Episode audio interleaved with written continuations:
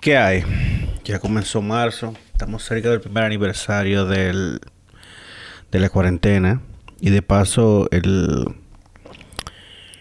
el gobierno anuncia que modifica los horarios del toque de queda un poquito más flexible todavía. O sea, eh, tengo entendido que es hasta las 9 ahora. Y entonces tú tienes 3 horas para llegar a tu casa hasta las 12 de la noche. Lo cual me parece perfecto. eh, los fines de semana hasta las 7 de la noche. Entonces imagino que hasta las 10 de la noche. Wow. O sea, a un año de este asunto ya como que... estamos casi, casi saliendo de noche otra vez. A, a los cines, a Palacio del Cine, a Caribbean Cinema y esa gente que, que se pongan la pila porque extraño ir al cine. Ya comenzó la vacunación también.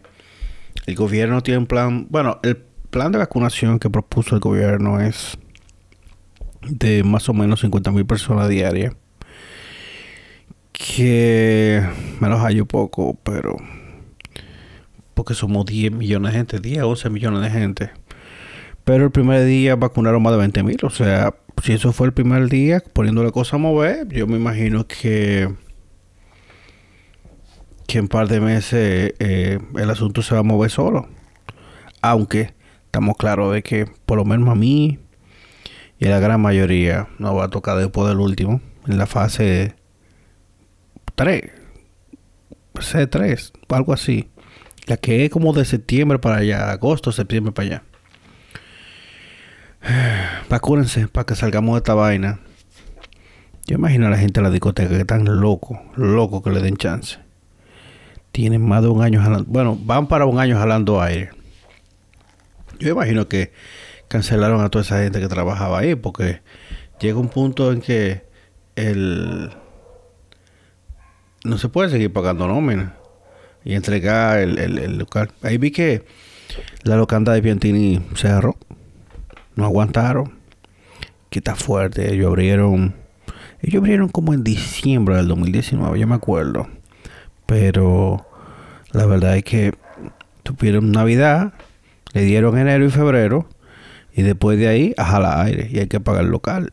hay que pagar un viaje de vaina. Es lamentable. Yo espero que todos esos negocios que están yendo quebrando, como que, como que, le busquen la vuelta. Porque, dime tú, cuando tú calculas que, bueno, tomando las estadísticas de Nueva York, más que todo porque aquí no hay ese tipo de estadísticas, pero en Nueva York han quebrado más de 50 mil restaurantes.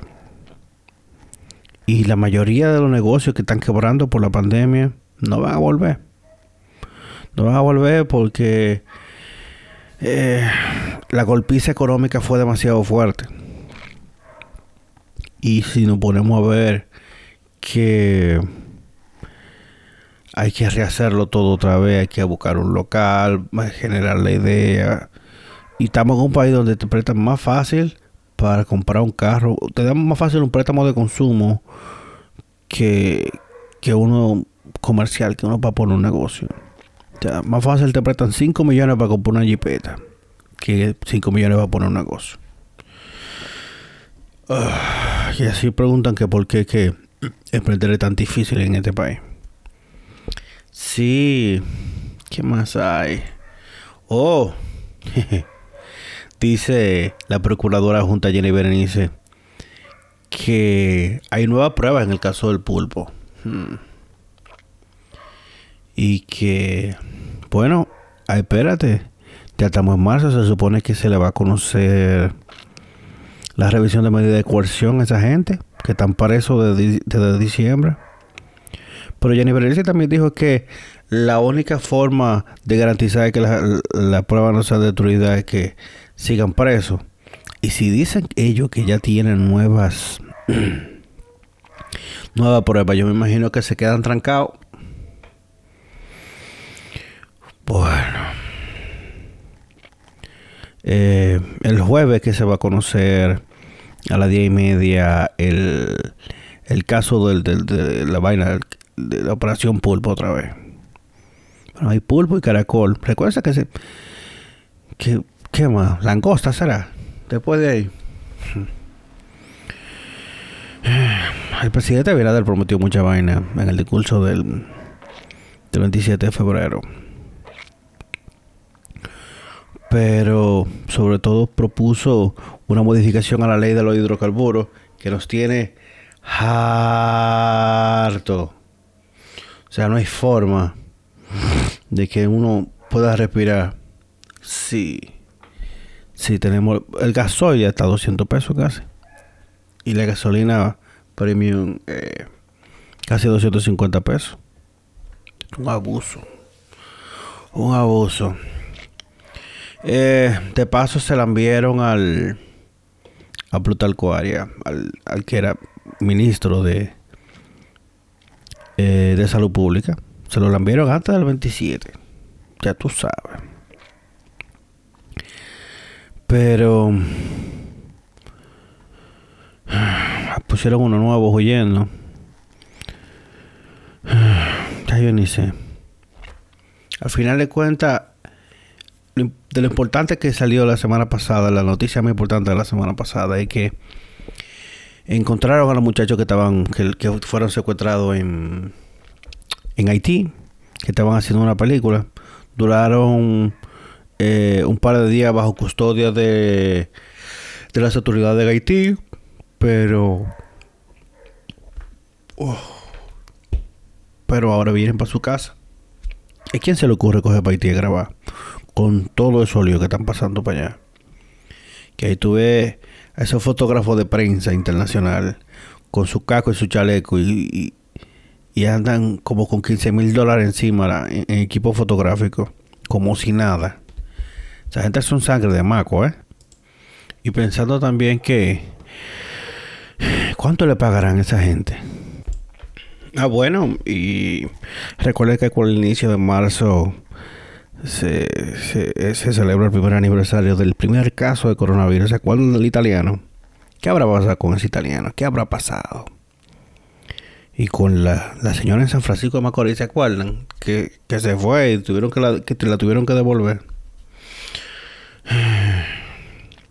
Estamos casi un año de cuarentena. Bueno, un, año de toque de queda. Y estamos toditos un poco hartos. Eh.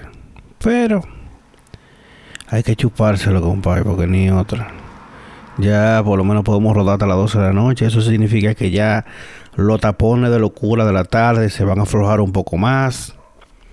Yo me imagino que ahora los restaurantes van a poder estar abiertos hasta las 9 lo que significa que eh, comienza a despertar un poco ese tipo de economía, porque un restaurante, como yo he dicho antes, un restaurante gana cuando te tienes sentado en el restaurante, porque mandate la, comida por, por, pedido ya o por Uber Eats, esa vaina no es lo mismo, porque el upselling es allá, porque ¿cómo te venden después una... En vez de una copa de vino te venden eh, una botella o te venden el postre o te venden otra cosa. Y aparte de que comida hace uno en su casa, uno lo que quiere es la experiencia y sobre todo salir.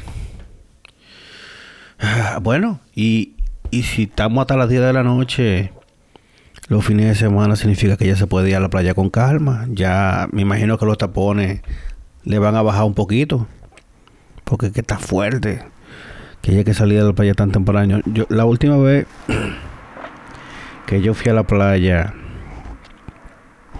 aquí en pandemia, tuvimos que llegar temprano y, ya, y a las 10 de la mañana ya había gente en la playa. Por eso mismo, porque uno teníamos que irnos temprano, porque ese pánico de, de, los tapones que uno ve en la noticia, y yo no estaba por pasar esa, ¿no? Hmm. Ahora, hay que ver si nos comportamos, porque que tampoco somos muy famosos por nuestra prudencia. Y lo que yo entiendo es que cada quien tiene que poner su granito de arena y sobre todo, haga su fila y vacúnense para que le demos banda a eso. Recuerden que la efectividad de, la vacuna, que dicen que una del 60%, otra del 90%, que es 80%, 95%, eso es que no te den absoluto. Pero todas las vacunas eliminan eh, la forma grave de la enfermedad. dígase que usted no va a terminar intubado en, en cuidado intensivo, luchando por su vida. Realmente entiendo que es la mejor opción. Y póngase a pensar en todas las enfermedades que no existen porque ya hay vacuna. ¿Cuánta gente no se moría de polio? No se moría de rubeola y de todas esas vainas de, de enfermedades de las que hace 100 años la gente se moría. Si te daba, la gente se moría de gripe hace 100 años. Te daba gripe, no había nada. Nada, nada, nada. No se sabía cómo, cómo era que se transmitía muchísimas cosas de eso. La vacuna funciona. Vacunas. Wow. Ya yo no tengo más nada que decir. Hmm.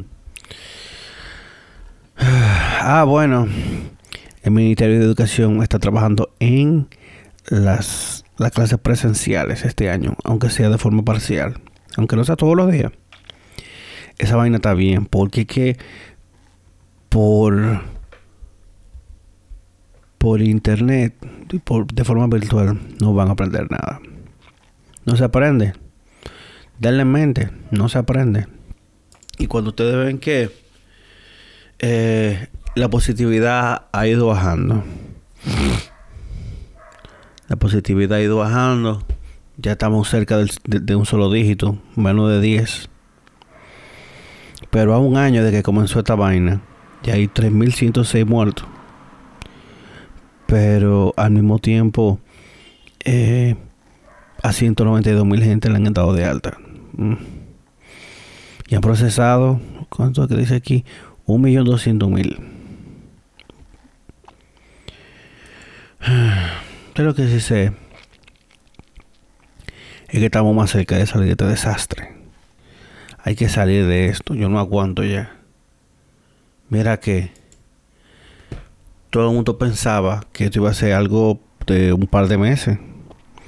Pero salimos de marzo, salimos de abril, mayo, junio, y uno como que, pero ven acá, ¿y cuándo es que esto se va a acabar? La gente cree que, que relajando, pero ustedes van a ver eh, cuando en el consulado digan, si usted no se ha puesto la vacuna, usted no puede viajar, las líneas aéreas la van a pedir, los hoteles la van a pedir. En creo que sí, en Israel tienen un certificado de vacunación que si tú lo tienes, tú tienes acceso a gimnasio, tienes acceso a muchísimas vainas que si tú no te vacunas no te tocan. Entonces, el, el asunto está en que